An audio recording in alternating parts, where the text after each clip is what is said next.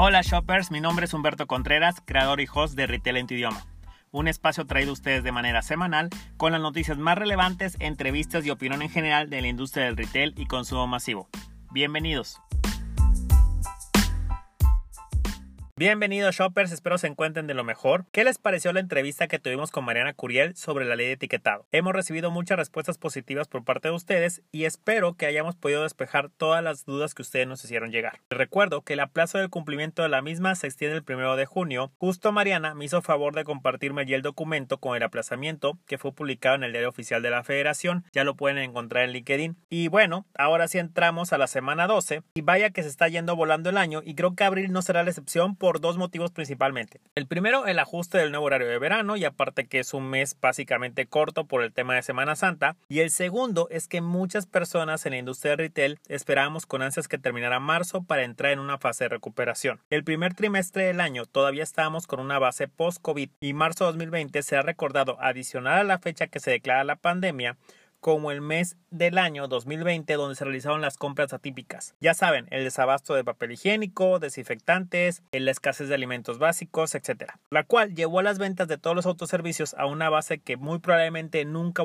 podamos volver a llegar a alcanzar. Sin embargo, creo que abril puede ser un arma de doble filo para esta recuperación, ya que hay una situación que se está suscitando en otros países que están entrando en etapas de confinamiento por el rebote de contagios. Y muy probablemente sea un mes que para la segunda mitad se vea mermado debido a que caigamos en un confinamiento obligatorio nuevamente como el que sufrimos a principios del mes de enero. Sea como sea, te invito a que sigas tomando tus precauciones y si tienes que salir, no bajes la guardia. Como siempre, relájate, quédate en casa mayor tiempo posible y disfruta de las noticias.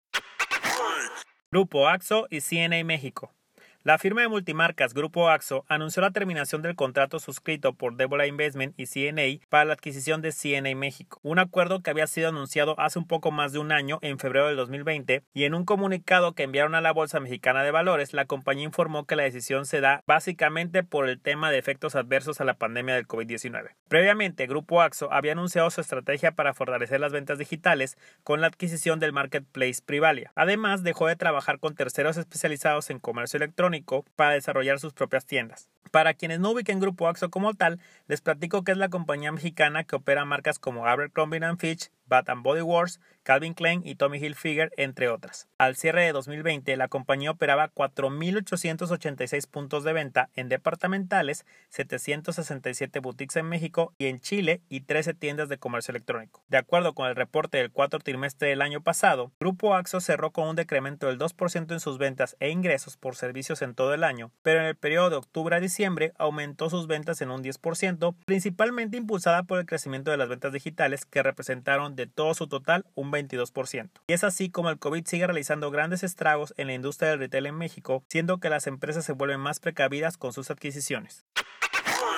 Alsea y su estrategia 2021.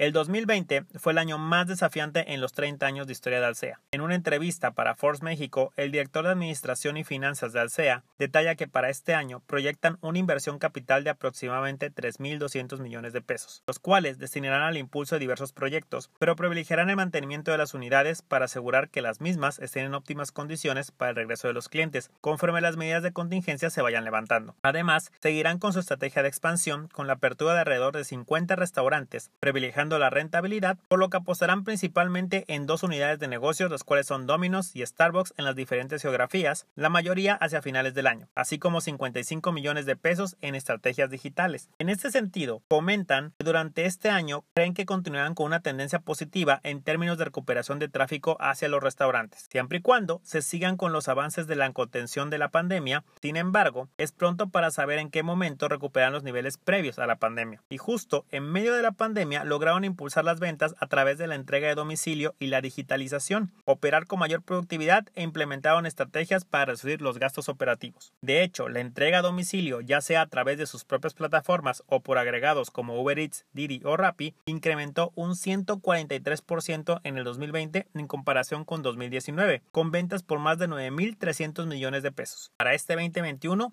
continuarán con sus estrategias de delivery y están trabajando en una plataforma de servicio propio. Adicional a continuar con el apoyo de socios estratégicos como lo son Uber Eats, Didi y Rappi. En vías de crecimiento en un corto plazo, van a impulsar la transformación digital de la compañía, la cual incluyen diversos proyectos como Data Analytics, Marketing Digital y Delivery, así como contar con una mayor rentabilidad de negocio debido a todo lo aprendido e implementado durante la época en la pandemia. Alsea la considero como una empresa pionera en adoptar ciertos tipos de modelos de negocios que son algo disruptivos en la industria debido a las marcas que operan. Entonces podemos esperar muchas sorpresas mediante su nueva plataforma, la cual considero que con su actual fidelidad de clientes, esta estará muy entusiasmada con las nuevas experiencias de compra que ella puede ofrecer. La demanda por las bodegas. Alejandro Cabrera Parmac, vicepresidente de la Asociación Mexicana de Autoalmacenaje, que agrupa 15 de las principales firmas de almacenamiento, explicó que la demanda de espacios creció en parte debido a que muchos negocios que cerraron tuvieron que buscar espacios para guardar su inventario, maquinaria y equipos hasta poder recuperarse. El año pasado se calcula que al menos 1.010.857 negocios cerraron sus puertas definitivamente, producto por la crisis de 2019 acorde a INAGI. Debido a esta crisis sanitaria, los rubros que fueron afectados directamente son los restaurantes, centros comerciales, escuelas, gimnasios y oficinas. Estos clientes son los que actualmente están buscando proveedores para almacenar sus cosas. El año pasado, muchas empresas y cadenas de restaurantes como Alsea, Vips, Chili's, Hooters y CMR, entre otras, además de firmas como Mercado Libre, FedEx y Amazon, aumentaron sus operaciones a través de Dark Kitchens y Dark Stores localizadas dentro del centro de la Ciudad de México o en la llamada Última Milla. Diego Isita, CEO de Fibra Storage, el jugador más importante en el autoalmacenaje del país, dijo al financiero que a raíz de la pandemia en la parte comercial vieron un incremento aproximadamente del 10% en demanda. Sobre todo fue motivado con estos nuevos conceptos que empezaron a crearse o acelerarse. Si bien hay un auge por los espacios de almacenamiento, cabe mencionar que la crisis sanitaria por COVID-19 también provocó retrasos en inversiones para nuevos proyectos de minibodegas, por lo que los desarrolladores y propietarios trabajan a marchas forzadas para reactivar proyectos en este 2021. Las inversiones y pérdidas de Soriana y Chedraui.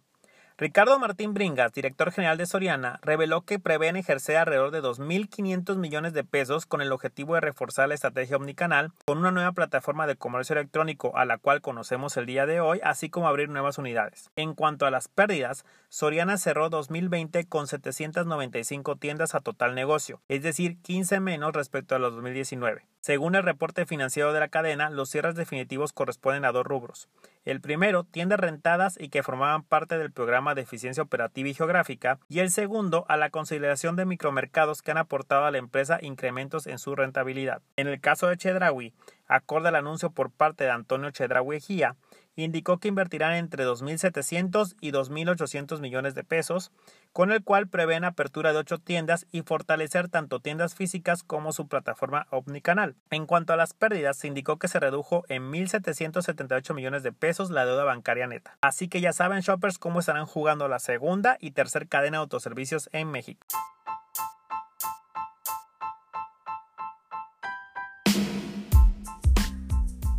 Y esto es todo por hoy. Recuerda que si tienes que salir de tu casa, toma tus precauciones. Con ello te cuidas de ti y cuidas a los demás. No olvides de compartir este podcast para que llegue a más personas y sobre todo escribirnos a nuestro correo y seguirnos en nuestras redes sociales. Por último, si uno de tus propósitos en este 2021 es lograr crear o mantener hábitos saludables, les recomiendo que sigan a mi amiga Erika en Erika Inspira. Así la pueden encontrar en Instagram o en Facebook. Ella es coach certificada en hábitos saludables y otorga muchos tips, life hacks y consejos en general para lograr ese equilibrio mental y físico en tu día a día. Como siempre, te deseo una excelente semana y nos vemos algún día en el super.